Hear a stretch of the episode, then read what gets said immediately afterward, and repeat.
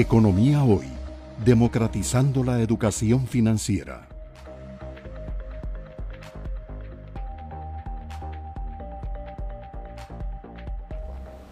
Yo me comprometí con los señores de hacer un programa de una hora, entonces les voy a dar un espacio para eh, el cierre, sobre todo nuestros seguidores están ansiosos, familias, empresas, el mismo gobierno, eh, de recomendaciones, qué hacer en este eh, vendaval. Yo sé que eh, hay temas importantes para el país, proyectos de ley, por ejemplo, eurobonos, que es una fuente de, financiamiento, créditos muy blandos de agencias multilaterales.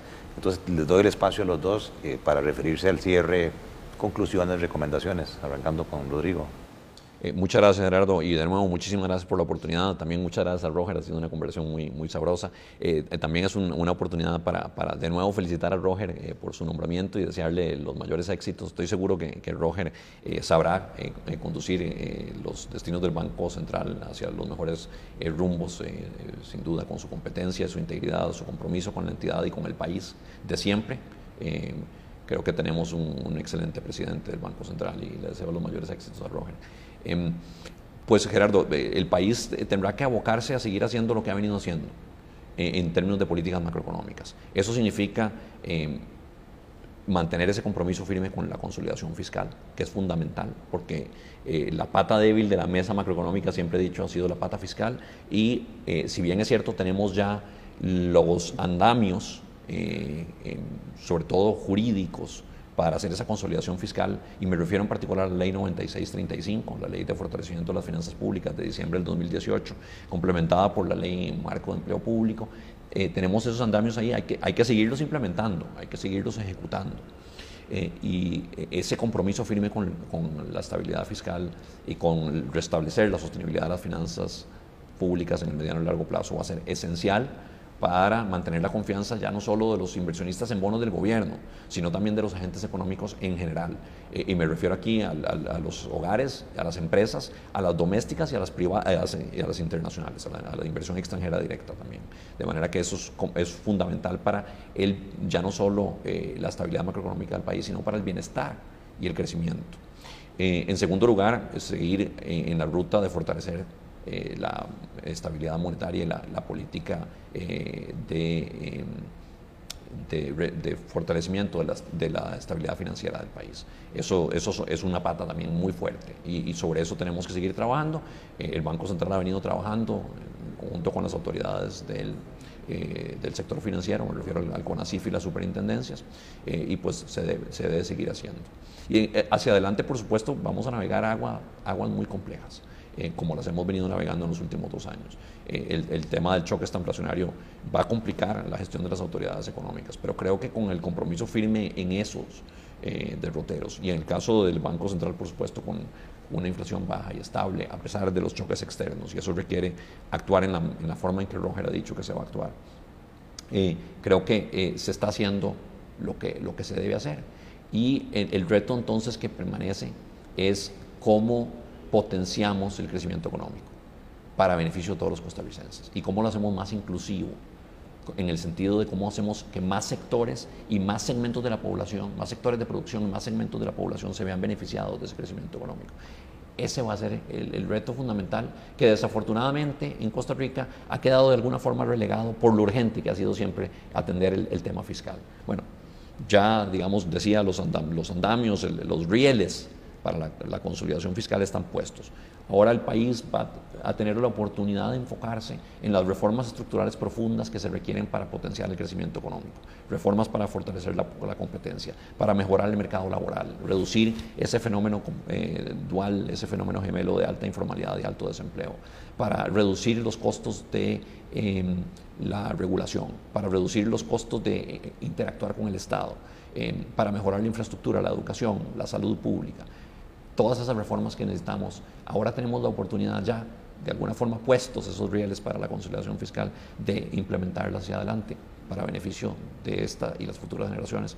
Creo que en eso debería enfocarse el país. Y por supuesto un componente importante de eso que mencionabas, Gerardo, es eh, seguir teniendo acceso a los mercados internacionales. Lo dejaste bien mencionado, es un parte del eh, proceso y esfuerzo de consolidación fiscal y mejor, gestión de la deuda, pero es también parte de los esfuerzos por eh, reducir la presencia del Estado en eh, los mercados de financiamiento doméstico y de esa forma aliviar la presión sobre tasas de interés y, darle un respiro al crédito del sector privado. Entonces también es parte de la agenda de crecimiento económico.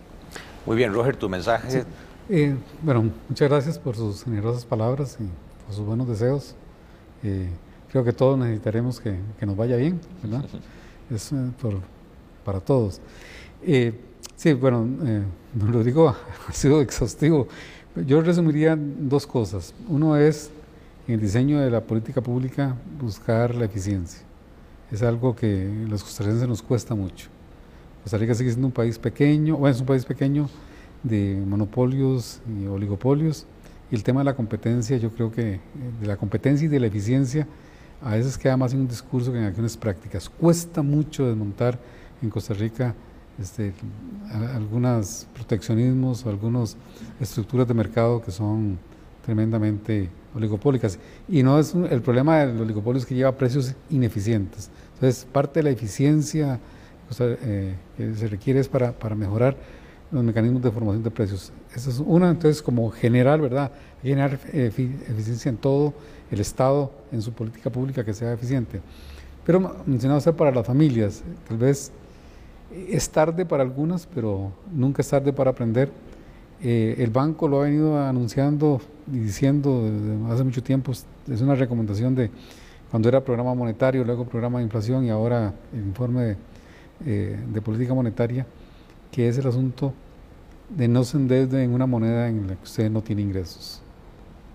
y parte del problema de, de, un grupo de las familias costarricenses es que se endeudaron en una moneda pero la cual no tienen ingresos y están enfrentando todo el choque. Entonces, que eso sea una lección para, que, para nosotros, para los costarricenses, de no incurrir en ese riesgo cambiario que en este momento es terrible. lo que tendría que decir. Bueno, agradecerles a, los dos. Eh, Rodrigo, desearte mucha suerte en lo que sea que vayas a hacer y como decía Roger, desearle éxitos en el tanto en que a Roger, al Banco Central, le vaya bien, a todos nosotros nos va a ir bien. Creo que los dos han sido muy amplios, les agradezco eh, montones, importantísimo, eh, el país no está en crisis, el país sigue creciendo, eso es importante, sí, se ha tenido que ajustar la tasa de crecimiento, pero sigue siendo superior al 3%, eso es positivo, el desempleo se ha reducido de manera importante del 24% que llegamos a estar en medio de la pandemia al 13, 13 y un poquito más de desempleo, las finanzas públicas repito, están estables, hay un superávit primario que se ha venido acumulando a consecuencia de las leyes que mencionaba Rodrigo. La deuda del gobierno eh, ha crecido cada vez menos, ¿verdad? Tenemos una relación del 66% eh, del Producto Interno Bruto cuando se esperaba como un 70% a estas, a estas alturas. Los informes de estabilidad del sistema financiero del Banco Central nos dicen que el sistema financiero pudo soportar esa crisis de la pandemia y las razones de solvencia, incluso la morosidad ha bajado. El dato de abril, la morosidad está cerca del 2%, cuando llegó a estar por encima del 3%, incluso la mora de incolones es ya por debajo del 2%, y eso es positivo. Y tenemos oportunidades. Esta, esta misma semana, eh, tres compañías de zonas francas anunciaron la contratación de mil nuevos empleos en Costa Rica me parece que el mundo va hacia el nearshoring, o sea, la reubicación de inversiones externas que estaban en el Asia más cerca de los Estados Unidos y Costa Rica ahí tiene eh, una gran oportunidad. Mis amigos de CINDE, de Procomer, eh, dicen que están muy positivos de las llamadas constantes que están recibiendo y hay una nueva ley de zonas francas rurales que ojalá se empiece a implementar para darle también oportunidad a las zonas fuera de la GAM eh, que tengan esas oportunidades que es lo que la juventud necesita de empleo. Es decir, la economía costarricense eh, ciertamente está enfrentando una circunstancia adversa en el contexto internacional, pero tiene fortalezas y esas fortalezas eh, de siempre, por ejemplo, en atracción de inversión extranjera directa, en integración comercial internacional, eh, son fortalezas que le van a permitir navegar estas aguas difíciles de mejor manera. Y ciertamente las políticas macroeconómicas que se han llevado y sobre todo las que tienen que ver con la consolidación fiscal eh, y el afianzamiento del régimen monetario de la estabilidad financiera nos van a permitir navegar estas aguas de, de, mejor manera de lo que hubiéramos podido hacer de otra forma. Así es que sí, tenemos fortalezas y eso me parece que es un mensaje importante también para la ciudadanía. Sí, como decía un amigo, cuando hay crisis en el mundo la mayoría llora, pero hay una pequeña eh, porcentaje de la población que ve la oportunidad de vender pañuelos. Yo creo que Costa Rica hoy tiene la oportunidad de vender pañuelos con todo este tema del nearshoring, para lo cual necesitamos educación que vos mencionabas, para lo cual requerimos bilingües en los dos idiomas y para lo cual se requiere todo el tema de inversión digital en esta cuarta revolución industrial. Agradecerles a nuestros seguidores eh, haber estado con nosotros, agradecerle de nuevo a don Rodrigo Cubero, a don Roger eh, Madrigal por esta eh, sesión tan rica que hemos tenido y vamos a continuar eh, durante este año hablando con eh, distintos expertos sobre la situación económica que como vemos eh, a nivel mundial está mostrando mucha volatilidad. Gracias por estar con nosotros en un nuevo programa de Economía Hoy, democratizando la educación financiera. Economía Hoy, democratizando la educación financiera.